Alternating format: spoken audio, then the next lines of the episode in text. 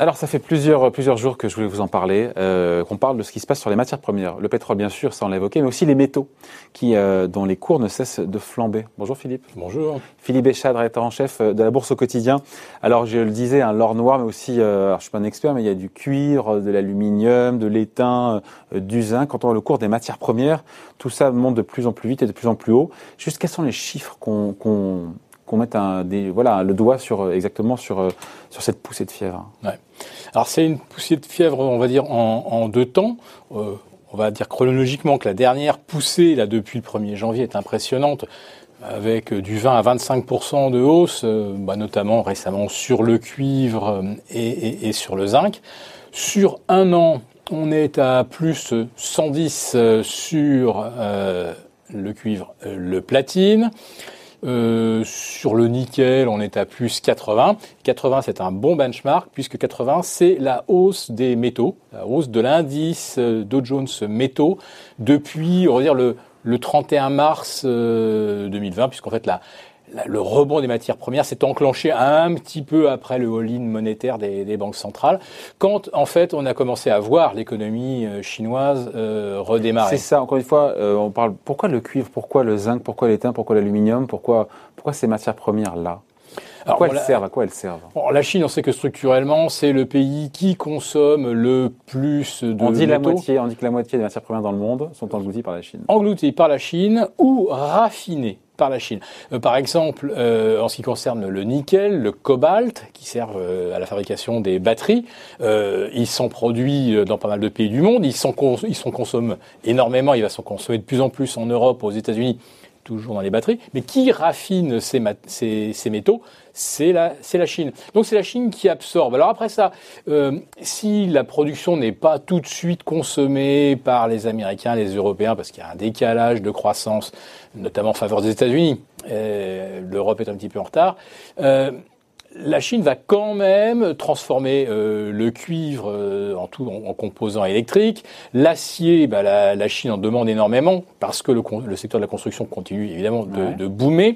Euh, L'acier plat pour euh, l'automobile, on en a également besoin.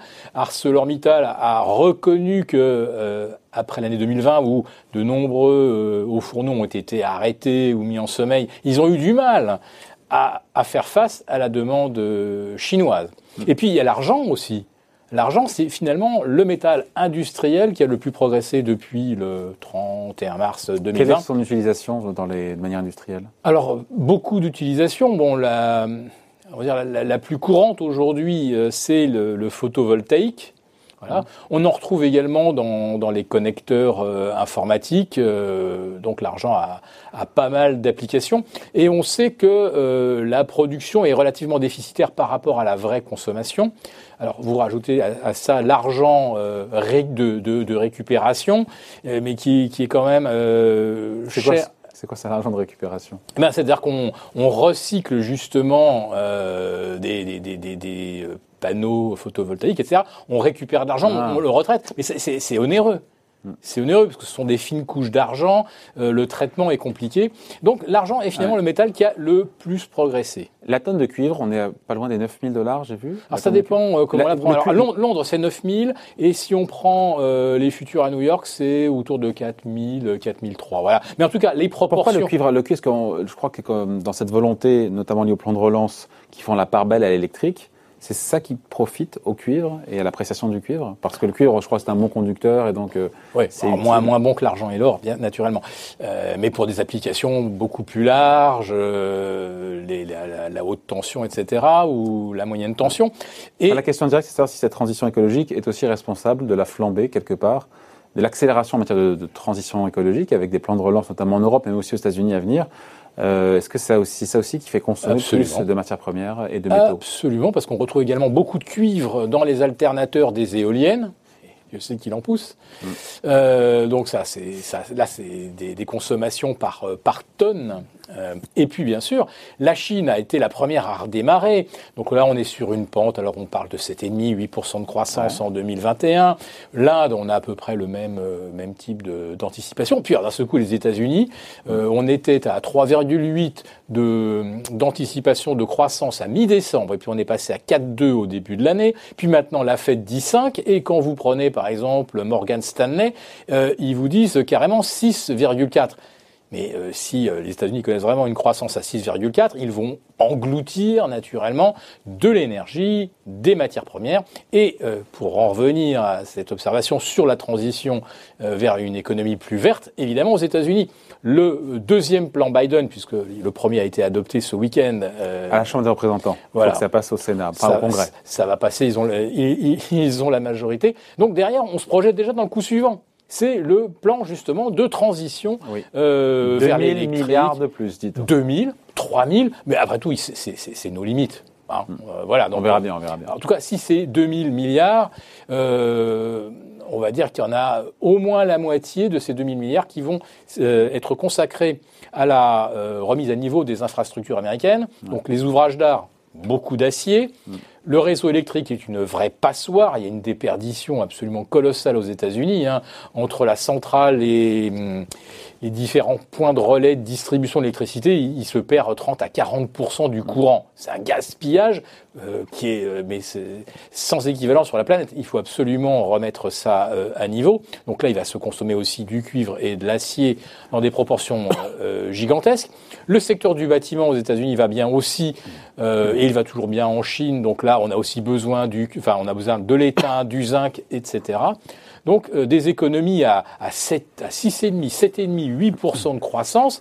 On va avoir une consommation de matières premières telle qu'on n'en a pas connue depuis 2018. Ce qui fait dire à Goldman Sachs qu'on peut être à l'aube d'un nouveau super cycle sur les matières premières. Est-ce que cette hausse, on finit là-dessus, cette tendance à la hausse, sur encore une fois, on a pu évoquer le Brent qui est à 65 dollars le baril, euh, le cuivre, le nickel, l'aluminium, ce qu'on a dit, est-ce que tout ça est à l'aube, encore une fois, d'une d'un marché aussi en termes de, de, de cours, de prix bah, sur les. Le, le terme super cycle est bien trouvé, puisque en fait depuis 1999-2000, euh, euh, l'écart entre euh, l'économie de services tertiaires, l'économie dématérialisée, Internet et tout ce qui s'ensuit, l'écart avec les matières premières est absolument, mais je dirais, fantastique. Et ça dure depuis 20 ans, 20 ans de surperformance. Là, on a finalement, pour la première fois depuis 20 ans, on a connu en 2020 une progression à peu près euh, euh, cohérente et, parallèle entre le Nasdaq, qui a pratiquement doublé,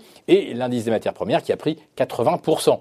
Mais si on prend euh, les valeurs technologiques, elles ont encore accru leur avance par rapport aux matières mmh. premières en 2020. C'est-à-dire qu'en 2020, les matières premières ont cessé enfin, après 20 ans, de perdre du terrain par rapport au S&P, par rapport au Nasdaq. Il n'y a pas de corrélation entre les deux. Hein il n'y a pas de corrélation en théorie entre les deux, entre matières premières et, euh, et vers américaine. Alors, il n'y a pas une corrélation euh, aussi évidente qu'en Chine où on construit des infrastructures, euh, des, des, des, milliers, même des dizaines de milliers de lignes de TGV. Euh, bien sûr que là, il n'y a pas la, la, même corrélation. N'empêche que, regardez, la croissance réelle en Chine et dans le monde, elle est, elle est restée aussi forte depuis 2000. C'est juste que l'argent n'a pas été au même endroit et que finalement, la Chine ayant gardé sa capacité de, de, traitement des minerais, etc., euh, il n'y a pas eu de pénurie parce que les sociétés minières, etc., ont pu, ont pu faire face. Là, cette année, c'est particulier. Après 2020, où il y a beaucoup de choses ah. qui ont été mises à l'arrêt, euh, il y a pour l'instant euh, des tensions sur. Euh, c'est ça. Voilà. la, la, la, plus, la, plus visible pour l'instant reste quand même. Pourquoi l'offre de métaux ne suit pas cette demande? Pourquoi est-ce qu'on produit pas plus de métaux? Parce qu'il faut remettre, euh, faut remettre en route des installations qui sont arrêtées, et puis euh, les gisements s'épuisent. C'est pas euh, voilà. Et il faut il faut en, remettre d'autres en, en, exploitation. Et euh, je dirais que là, on a accueilli toutes les pommes qui étaient euh, le plus près du sol. Maintenant, on, on a on, est dans des dans des gisements dont les teneurs diminuent. On n'a pas redécouvert de, de, de, super gisements de cuivre avec une teneur à 20%. voilà. C'est quoi ça une teneur à 20% bah, C'est-à-dire que c'est là c'est à la tonne. voilà. Donc le pareil, on exploite des gisements qui sont de plus en plus pauvres de plus en plus euh, coûteux. Et, et ça, c'est quelque chose qui est irréversible. Donc ça plaide, et on finit là-dessus, pour des cours des matières premières, notamment des métaux industriels, qui vont rester sur une pente ascendante. Oui, absolument. Il reste sur une pente ascendante. Et puis il y a même quelque chose qui se rajoute dessus aujourd'hui, c'est que quand on fait venir euh, du cuivre, du Chili, du Pérou, etc., euh, du nickel, je sais pas, de la Nouvelle-Calédonie ou de la Russie, il faut le transporter. Et là, les coûts du transport On ont vu. également explosé. Ouais. Euh, le Baltic Dry Index, il est passé de- d'un indice 400 à 2000 fin euh, 2020. On est encore aujourd'hui autour de 1850. Enfin, par rapport à 400 euh, au, Ouais. au mois d'avril dernier, euh, il est évident que ça renchérit euh, aussi le coût du transport. Donc, il y a plein Ça de facteurs. Voilà. Mais par contre, je pense que dans les mois qui viennent, la plupart des mines vont retrouver leur euh, niveau de production euh, euh, d'avant-crise. Alors après, quand même, je répète, 8% de croissance en Chine, 6,5% aux États-Unis, euh, ça va pas suffire. Bon.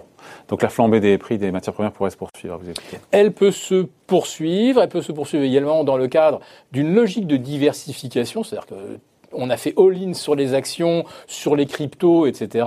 Euh, la matière première, c'est quelque chose qui sera consommé, qui se conserve. Donc ça, euh, contrairement au pétrole où on a vu le squeeze qui s'était passé en avril 2020, euh, on peut acheter un petit peu de, matière première. On sait que ça trouvera, ça trouvera preneur. Donc on peut se diversifier et puis se dire que effectivement ce, super cycle et ça a été en fait un, un grand écart, ça a été à sens unique. Action tertiaire d'un côté et les matières premières euh, qu'on rien fait. Euh, je pense qu'effectivement, dans une logique d'allocation, euh, on peut assister à un retour en grâce des matières premières comme comme placement moyen long terme. Bon, l'avenir nous le dira. Merci en tout cas. Explication signée Philippe Béchade, rédacteur en chef de la Bourse au quotidien. Merci Philippe.